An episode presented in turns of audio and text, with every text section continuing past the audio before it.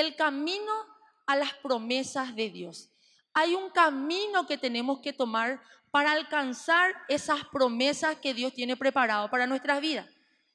Yo sé que muchas veces nos agarramos de las promesas de Dios y decimos, wow, yo me agarro de esa promesa. O quizás Dios te dio una palabra a través de alguna persona que dio el mensaje, o quizás específicamente para vos, Dios te dio una palabra. Y muchas veces decimos, ¿qué pasó de esa palabra? No se cumple la palabra de Dios. Sus promesas no se cumplen. Y yo quiero hoy hablar de cuál es el camino que nosotros tenemos que tomar para ver cumplido todas esas palabras y ver cumplidas todas esas promesas que Dios nos dio a cada uno de nosotros. Y para poder llegar a ese mensaje, quiero que me acompañen a lo que dice el libro de Mateo capítulo 28, versículo 18 en adelante. Yo sé que este es una porción muy conocida para todos nosotros. Y Jesús se acercó y les habló diciendo, toda potestad me es dada en el cielo y en la tierra. Versículo 19. Por tanto, id y hacer discípulos a todas las naciones, bautizándolos en el nombre del Padre, del Hijo y del Espíritu Santo. Versículo 20 enseñándoles que guarden todas las cosas que os he mandado. Y he aquí, yo estoy con vosotros todos los días hasta el fin del mundo. Amén. Estas fueron las últimas palabras de Jesús, ¿sí? O sea, que, que vemos en los evangelios. Y después en el libro de Hechos, si ustedes me pueden acompañar con su Biblia, desde el capítulo 1, nosotros vemos que los discípulos estaban todos juntos y después de que Jesús haya dado este mandato, sí, porque no es una sugerencia para aquellos que creían que era una sugerencia para todo aquel que quiere, nos dice, por tanto, id y hacer discípulos. Es un mandato que Jesús dejó a sus discípulos y nos dejó a cada uno de nosotros.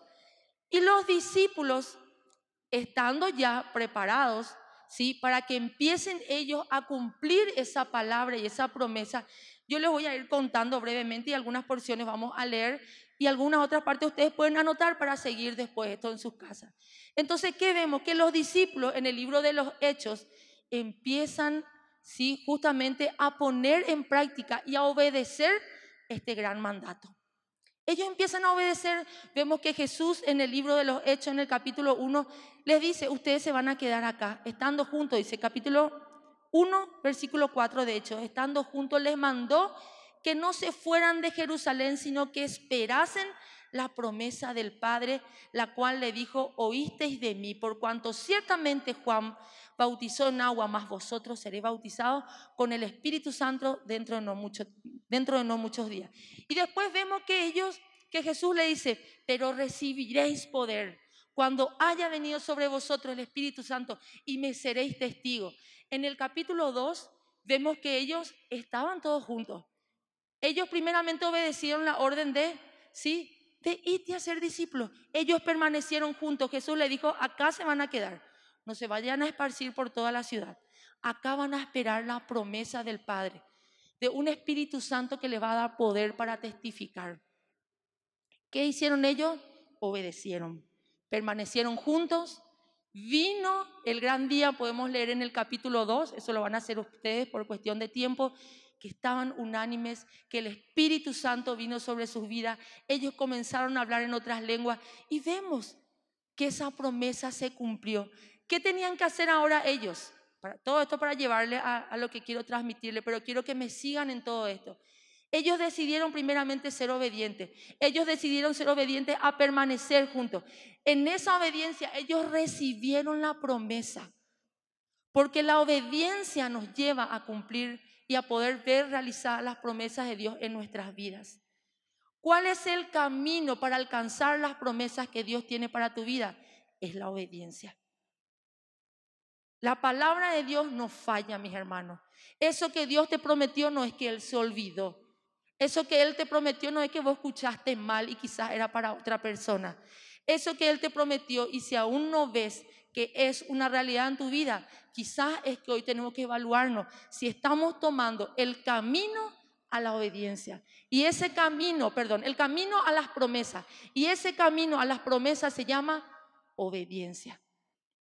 Vemos que ellos fueron obedientes y ellos pudieron experimentar en el capítulo 2 la venida del Espíritu Santo. Vemos que ellos fueron obedientes y luego se levanta Pedro. Dice en el capítulo 2, versículo 14, si está tomando apunte, después puede ir a leer, Pedro se levanta solito por su cabeza, no, Pedro se levanta junto a sus once compañeros y empiezan a predicar. Y ahí se cumplió lo que decía en Hechos 1.8 que Jesús le prometió, pero recibiréis poder cuando haya venido sobre vosotros el Espíritu Santo y me seréis testigos. Esa obediencia hizo primeramente que ellos sean llenos del Espíritu Santo. Esa obediencia hizo que en ese capítulo 2, después de haber sido llenos del Espíritu Santo, Pedro se levante junto con sus compañeros y tres mil personas se entreguen a Cristo. ¿Por qué? Porque ellos fueron obedientes. Si queremos ver cumplidas las promesas de Dios en nuestras vidas, hoy tenemos que decidir que el camino que nos lleva a esa promesa es nuestra obediencia. Después vemos que ellos empezaron a predicar y se empezaron a hacer famosos en todo el pueblo. Y los sacerdotes, sí, los religiosos empezaron a sentir celo y envidia. ¿De quién Jesús es lo que está hablando? ¿En nombre de quién es lo que está hablando?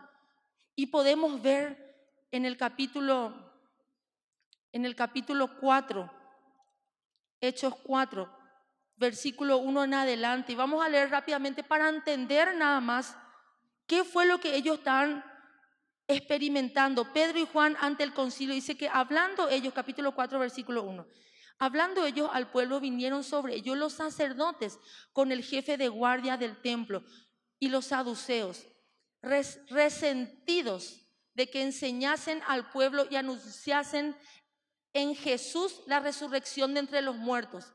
Y les echaron mano y los pusieron en la cárcel hasta el día siguiente porque ya era tarde.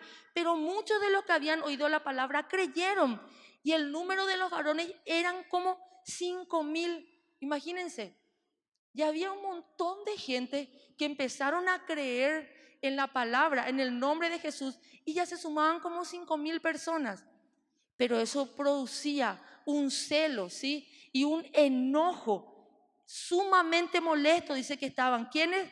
Los sacerdotes junto al jefe de guardia, dice. ¿Y qué hicieron? Y los agarraron y los metieron en una cárcel. ¿Qué significa esto, mi hermano? Cuando vos decidas cuando yo decida ser obediente a Dios, va a haber oposición. Siempre. Este mes yo decido desde este mes ser fiel con Dios, con mi diezmo y mi ofrenda. Parece mentira. Viene, se descompone tu auto, se descompone tu heladera, se descompone tu puerta, se cayó una parte de tu muralla. ¿Por qué? Porque vos decidiste ser obediente. Voy a ser fiel a mi célula líder, te prometo, ningún problema, fuerza mayor no se va a presentar. Parece mentira. Ay, no sé, se descompuso el portón, quisiste colgar tu ropa. Eh, yo sé que cualquier, muchas veces, cualquier macanada que después ya, muchas veces ya nos lleva a mentir, fuerza mayor, estaba un poquitito engripada, parece que me quiero engripar. Y las cosas que muchas veces nos llevan a, a mentir cuando no podemos ser fieles en lo poco, pero queremos que Dios sea fiel con nosotros. Y cuando nosotros nos decidimos a ser fieles y nosotros nos decidimos ser obedientes, así como los apóstoles, viene la oposición. Porque esta es la escuelita de Dios. Yo voy a ser fiel, se presenta la adversidad. Yo oro por mi familia en el nombre de Jesús. Yo me mantengo obediente porque yo quiero ver mi familia para Cristo se presentan los problemas familiares. Porque es así. Hay oposición cuando nosotros decidimos ser obedientes, pero tenemos que entender que nuestra obediencia, si quiero alcanzar las promesas de Dios, necesito caminar en obediencia. La obediencia es la clave para alcanzar las promesas de Dios. Si no alcanzamos esos planes, esas promesas, no es por que está fallando esa promesa o no es porque su palabra falla, es porque quizás nos falta escoger y decidirnos ser obedientes. Y necesitamos entender, decidir que a pesar de la oposición, a pesar de las pruebas, yo necesito mantenerme fiel y yo necesito vivir en obediencia. Necesitamos entender eso. Y dice después en el capítulo que estábamos leyendo, el capítulo 4, versículo 4. Entonces vemos que ellos fueron llevados a la cárcel hasta el siguiente día porque ya era tarde, pero muchos de los que habían oído la palabra creyeron y el número era como de cinco mil. Aconteció al día siguiente que se reunieron en Jerusalén los gobernantes, los ancianos, los escribas, el sumo sacerdote Anás y Cafás y Juan y Alejandro y todos los que eran de la familia de los sumos sacerdotes. Y poniéndoles en medio le preguntaron, ¿con qué potestad o nombre o, con, o en qué nombre habéis hecho vosotros esto? Entonces Pedro, lleno del Espíritu Santo, le dijo, ellos estaban siendo acusados también ahí porque habían sanado a un cojo que le había pedido una limosna. Eso pueden leer ustedes en el capítulo 3. Y ellos le dijeron, no tenemos plata para darte, pero lo que tenemos te vamos a dar. Y oraron y se produjo un milagro y la gente estaba maravillada de lo que ocurría con ellos. Entonces le llamaron, le cuestionaron y le pidieron que dé cuenta de esto que estaba ocurriendo. Pero Pedro, con el Espíritu Santo sobre su vida, Imagínense cómo se defiende. Y quiero que lean conmigo, versículo 8. Entonces Pedro, lleno del Espíritu Santo, le dijo, gobernantes del pueblo y ancianos de Israel, puesto que hoy se nos interroga acerca del beneficio hecho a un hombre enfermo y de qué manera éste haya sido sanado, sea notorio a todos vosotros y a todo el pueblo de Israel que en el nombre de Jesucristo de Nazaret, a quien vosotros crucificaste, a quien Dios resucitó de los muertos, por él este hombre está en vuestra presencia sano. Este Jesús es la piedra reprobada por vosotros, los edificadores, de la, la cual ha venido a ser cabeza del ángulo. Y en ningún otro hay salvación porque no hay otro nombre bajo el cielo dado a los hombres en que podamos ser salvos. Entonces viniendo, perdón, entonces viendo el denuedo de Pedro y de Juan y sabiendo que eran hombres sin letras y de vulgo, se maravillaban y, le, y reconocían que habían estado con Jesús. Ese es el resultado cuando ellos deciden ser obedientes. Y ese es el resultado sobre tu vida y sobre mi vida cuando nosotros decidimos ser obedientes. Aparte de que se van a levantar oposiciones, siempre el respaldo de Dios va a estar sobre tu vida. Cuando vos decidas, se levanta la oposición, hoy decidí ser fiel, hay más pruebas, porque esa es la escuelita de Dios. Pero si vos te mantenés fiel, hay un respaldo de Dios sobre tu vida. Estaban sorprendidos. ¿Quién pico este que habla así de esta manera? Él no sabía ni hablar. Imagínense cómo él pudo defender su fe y pudo hablar con, con tanta autoridad de lo que había sucedido. ¿Por qué? Porque él decidió ser obediente y había un respaldo de Dios sobre su vida. Dice que viendo y viendo al hombre que había sido sanado, versículo 14, perdón, y viendo al hombre que había sido sanado y que estaba en pie con ellos, no podían decir nada en contra, porque te van a querer acusar, te van a querer, se van a levantar en contra de tu vida, pero si vos a pesar de eso te mantenés firme, Dios te va a defender y Dios te va a dar un respaldo. Cuando nosotros decidimos vivir en obediencia, vivir, eso significa vivir bajo el cuidado y la cobertura de Dios.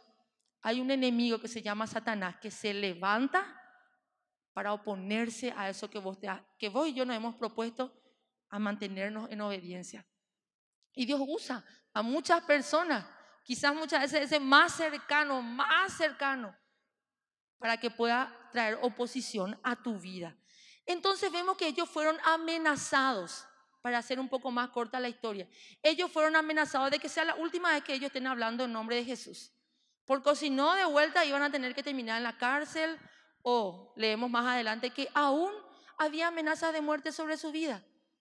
Pero ellos dicen en el versículo 19 de Hechos 4, mas Pedro y Juan respondieron diciendo, juzgad si es justo delante de Dios obedecer a vosotros antes que a Dios?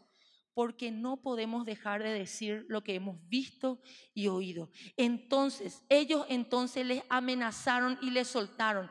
No hallaron ningún modo de castigarlo por causa del pueblo, porque todos glorificaban a Dios por lo que habían hecho ya que el hombre a quien se había hecho este milagro de sanidad tenía más de 40 años hay un respaldo de Dios. Y a pesar de que había una amenaza, a pesar de que nosotros nos decidamos que vamos a mantenernos fieles, hay oposición, ellos aún decidieron en semejante situación de riesgo en sus vidas, ellos dijeron, no podemos dejar de decir lo que hemos visto y lo que hemos oído. Y esa es la decisión, mis hermanos, que nosotros tenemos que tomar en esta mañana. No dejemos de creer en las promesas de Dios. No digamos de que sus promesas no se cumplen. Lo que hoy tenemos que analizarnos es si escogimos el camino de la obediencia para ver cumplidas esas promesas en nuestras vidas. Y que esa sea nuestra evaluación antes de juzgar las promesas de Dios, porque las promesas de Dios no fallan. Somos nosotros los que nos desviamos del camino de la obediencia y no vemos el cumplimiento de esas promesas. Entonces vemos, sí, que cuando nosotros decidimos mantenernos fieles hay oposición. Hay siempre una prueba constante para nuestra obediencia. Obedecer a Dios o seguir a la corriente. Es decidir obedecer a Dios o romper con mis principios. Es decidir obedecer a Dios o agradar al mundo. Qué gusto daría, ¿verdad? Que estuviese de moda ser obediente a la palabra de Dios. Más fácil iba a ser, ¿verdad? Que si yo también admito. Cuando todo me mira como raro que no escucho esto, que no hago lo otro, que no consumo lo otro, que no consumo, es como que hace poco me dijo una persona, eso es como que de antes, ¿verdad? Como que pasado de moda. Sin embargo, yo creo, yo estoy segura de que lo que nosotros escogemos, vivir una vida que agrada a Dios, no pasa de moda. Si queremos alcanzar sus promesas y por supuesto si queremos alcanzar y disfrutar de una vida eterna. Entonces nosotros a pesar de toda esa oposición tenemos que decidir obedecer a Dios. En lugar de seguir a la corriente, en lugar de romper a nuestros principios, en lugar de agradar al mundo. Porque la obediencia nunca es el camino más fácil. Sería más fácil si todo el mundo lo obedeciera a Dios. Pero es caminar, cuando todo el mundo viene hacia acá, tengo que caminar en contra de la corriente. En contra. Es dificilísimo ¿eh? caminar en contra de la corriente. Pero nosotros tenemos que decidir. La obediencia no es el camino más fácil. La obediencia es el camino más seguro. Y nosotros tenemos que escoger eso. Quiero que me acompañen a que podamos ver lo que ocurrió con ellos. Yo sé que hay muchos otros, muchos otros testimonios que podemos ver cuál es el resultado de la obediencia. Pero acá en Hechos capítulo 5, versículo 12, de vuelta, versículo, perdón, 17, de vuelta le vemos a Pedro y a Juan que son perseguidos. Y dice así el versículo 17, Hechos 5, 17. Entonces levantándose el sumo sacerdote y todos los que estaban con él, esto es, la secta de los seduceos, se llenaron de celos porque ellos de vuelta siguieron predicando. Porque ellos decidieron, como habíamos leído en Hechos 4, de que ellos iban a obedecerle a Dios a pesar de la oposición. ¿Y ellos qué hicieron? Siguieron predicando. Y ellos que dijeron, no nos podemos callar, no podemos dejar de decir lo que hemos visto y oído. Así que nosotros preferimos obedecerle a Dios que obedecerle a ustedes. Y así nosotros también tenemos que decidir. Yo prefiero agradarle a Dios que agradarle al mundo. Yo prefiero obedecerle a Dios que seguir la corriente del mundo. Yo prefiero mantenerme firme en mis principios que rechazar a todos esos principios e ir con la corriente. Ellos decidieron, entonces, ¿qué pasó? De vuelta la agarraron. Por supuesto, porque esa era la amenaza. Dice entonces el versículo 17, levantándose el sumo sacerdote y todos los de la secta de los seduceos se llenaron de celos. Dice en otra versión, se llenaron de envidia, porque eran muchas las personas que le seguían a ellos. En el nombre de Jesús predicaba. Y por supuesto que muchas personas le iban a seguir, si esa era la promesa de Dios y había un respaldo de Dios sobre sus vidas. Dice en el versículo 18, y echando mano a los apóstoles, los pusieron en la cárcel pública, de vuelta a la cárcel. Otra vez, por ser obediente a la palabra de Dios. Ay, pero demasiado se sufre cuando uno quiere ser obediente a la palabra. No sé si ya te fuiste a la cárcel por ser obediente a la palabra de Dios. Ese es uno de los ejemplos que vemos acá que, nos miren mal, que nos critiquen, que nos digan que somos religiosos, que somos legalistas. Eso no es un sufrimiento. esto que vemos acá verdaderamente es un sufrimiento. Y a pesar de eso, ellos siguieron obedeciendo a Dios. Y dice en el versículo, ellos estando en la cárcel, dice en el versículo 19, mas un ángel del Señor abriendo de noche las puertas de la cárcel y sacándolos, le dijo, id puestos en pie en el templo, anunciad al pueblo todas las palabras de esta vida. Dice en otra versión, denle a la gente el mensaje de vida. Imagínense, para hacer corta la historia, todo lo que hemos visto que ellos ya estaban hasta este momento pasando por ser obedientes a Dios, ellos igual, por segunda vez estaban de vuelta en la cárcel. Y un ángel, es como que cuando dudas, en serio, pero Dios, yo tengo que seguir haciendo esto. Pero un ángel se aparece y le dice, abre la puerta y se levanta y le dice, levántense, mañana vayan a predicar de vuelta al templo. Un respaldo de Dios y un milagro en medio de esa situación tan difícil. Porque la obediencia, dijimos que trae oposición, pero la obediencia trae un respaldo de Dios. Y en nuestra obediencia también podemos ver los milagros de Dios. Eso es lo que ocurrió con ellos. Se abrió la puerta de la cárcel al día siguiente fueron para juzgarle de vuelta al sumo sacerdote y todo el equipo. ¿Y qué pasa? Van y no le encuentran. Y es más, viene otro con la noticia y le dice, están en el templo otra vez. En serio que son tan caraduras con toda la amenaza que le hicimos. Están en el templo otra vez. Yo me imagino que eso le habrá dicho. Pero ellos decidieron ser obedientes a Dios a pesar de todo eso. ¿Qué vemos entonces? Con esto que vemos que el ángel abrió la puerta, de que a pesar de que hay oposición, si nosotros nos mantenemos fieles en ese camino de la obediencia, ocurren los milagros de Dios. Se abrió la puerta. Yo no sé qué milagro vos estás esperando en tu vida, pero Dios está esperando primero nuestra obediencia. Y tenemos muchísimos ejemplos de eso.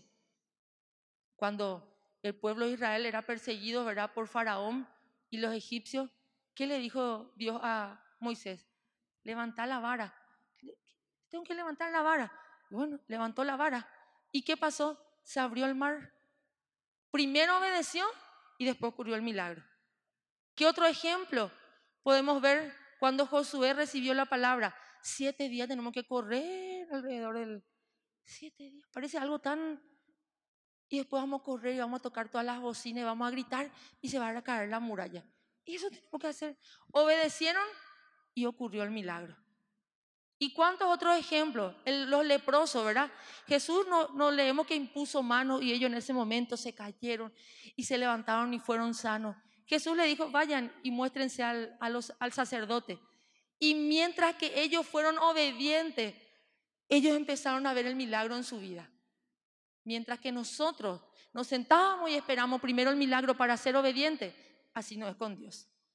Nosotros necesitamos hoy escoger el camino a la obediencia y vamos a ver el respaldo de Dios, vamos a ver los milagros de Dios, pero porque nosotros decidimos caminar en obediencia. Amén.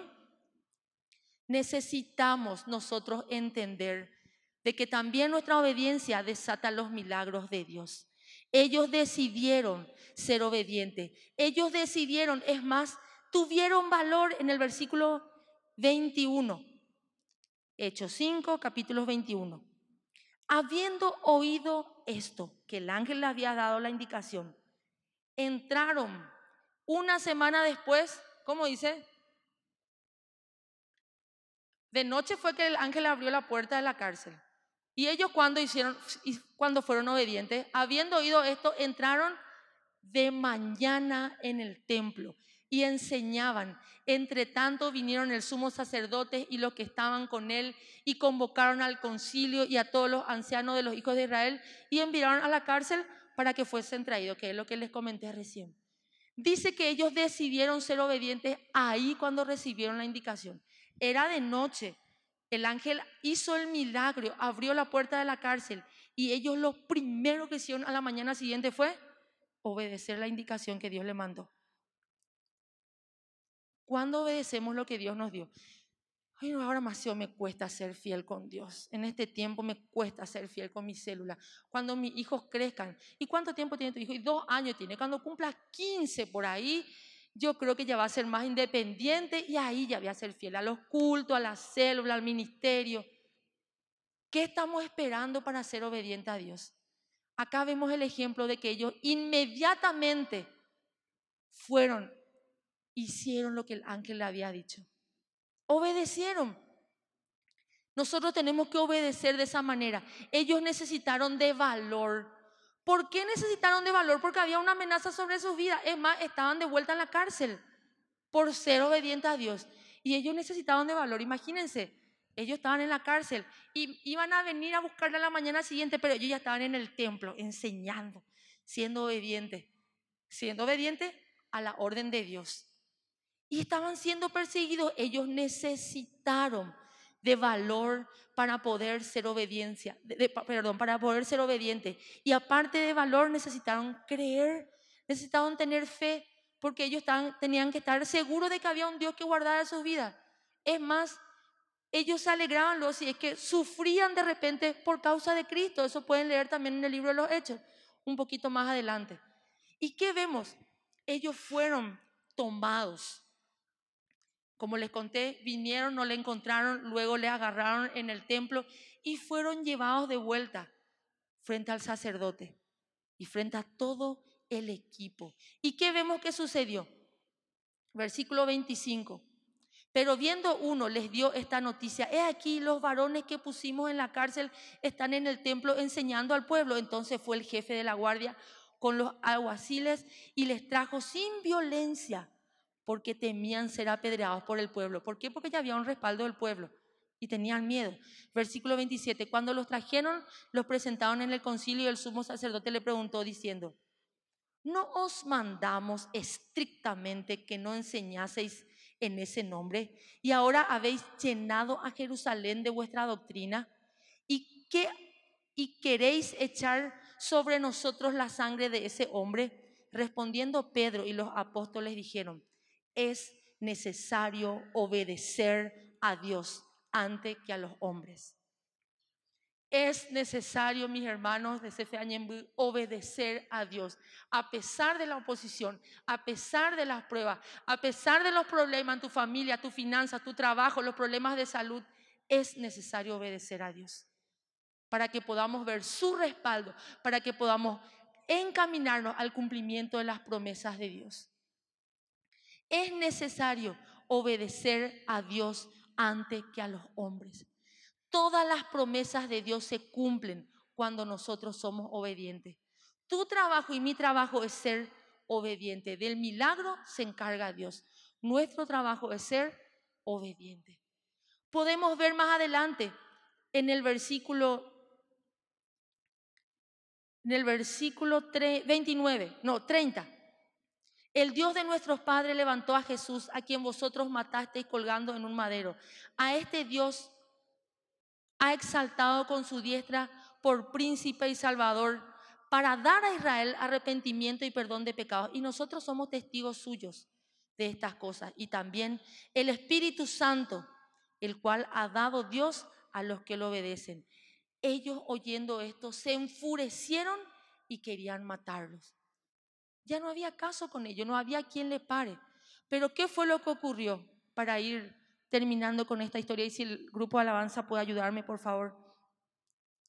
Ellos ya estaban ahí con un juicio prácticamente de muerte sobre sus vidas, porque ellos decidieron obedecer. Y a pesar de esa amenaza, ellos dijeron, nosotros vamos a obedecer. Nosotros vamos a mantenernos siendo obedientes. Y ya estaban prácticamente con una amenaza de muerte. Entonces dice que en el versículo 34, levantándose en el concilio un fariseo llamado Gamaliel, doctor de la ley y venerado de todo el pueblo, mandó a que sacasen fuera por un momento a los apóstoles. Y luego dijo, varones israelitas, mirad por vosotros lo que de, perdón, mirad por vosotros lo que vais a hacer respecto a estos hombres. De entre los que les perseguía se levantó uno para poder defenderla a ellos. Y cuando nosotros nos mantenemos fieles, Dios va a usar a quien sea.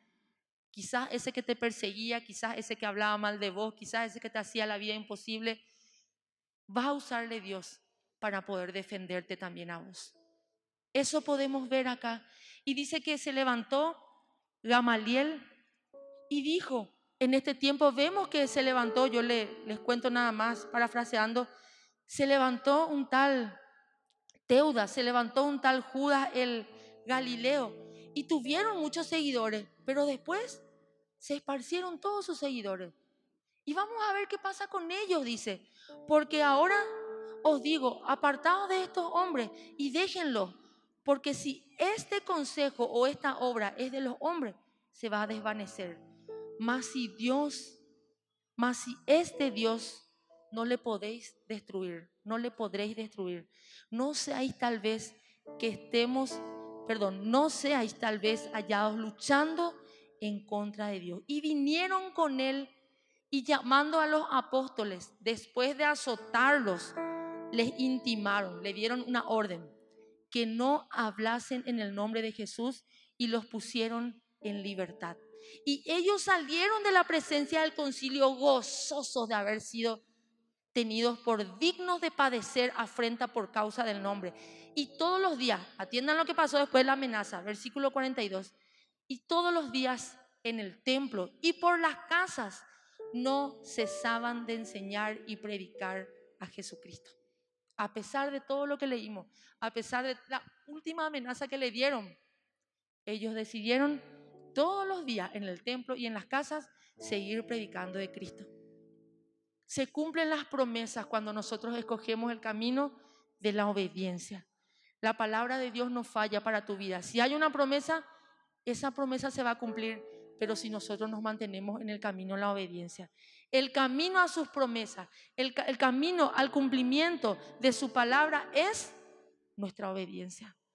Vos decidís obedecer, yo decido obedecer, estemos seguros de que va a haber oposición. Si ya nos preparamos, por lo menos no nos va a tomar de sorpresa. Ya sabes ahora, mi hermano, que cuando vos te decidís ser obediente, eso significa que vas a vivir bajo el cuidado y vas a vivir en plenitud y vas a vivir bajo el cuidado de Dios. Pero eso le molesta al enemigo y se levanta con oposición. Pero cuando nosotros decidimos ser obedientes, hay un respaldo de Dios, ocurren los milagros de Dios, porque los milagros esperan nuestra obediencia. No esperes tu milagro para ser obediente. Sé obediente para recibir tus milagros. Nuestra obediencia necesita de valor para que a pesar de la oposición nosotros nos podamos mantener firmes en esa obediencia. Y no tengas temor, aún tus enemigos te van a defender cuando vos decidís ser obediente. Amén. Yo te invito a que puedas ponerte en pie en esta mañana y que podamos hacer un compromiso con Dios. Y quizás muchas veces nuestra obediencia, no nos hemos mantenido firmes en nuestra obediencia, que hoy podamos pedirle perdón a Dios. Porque yo sé y yo reconozco que muchas veces las pruebas nos hacen dudar de que estamos haciendo bien y de que escogimos el camino correcto. Pero ahí están las promesas de Dios para ser alcanzadas.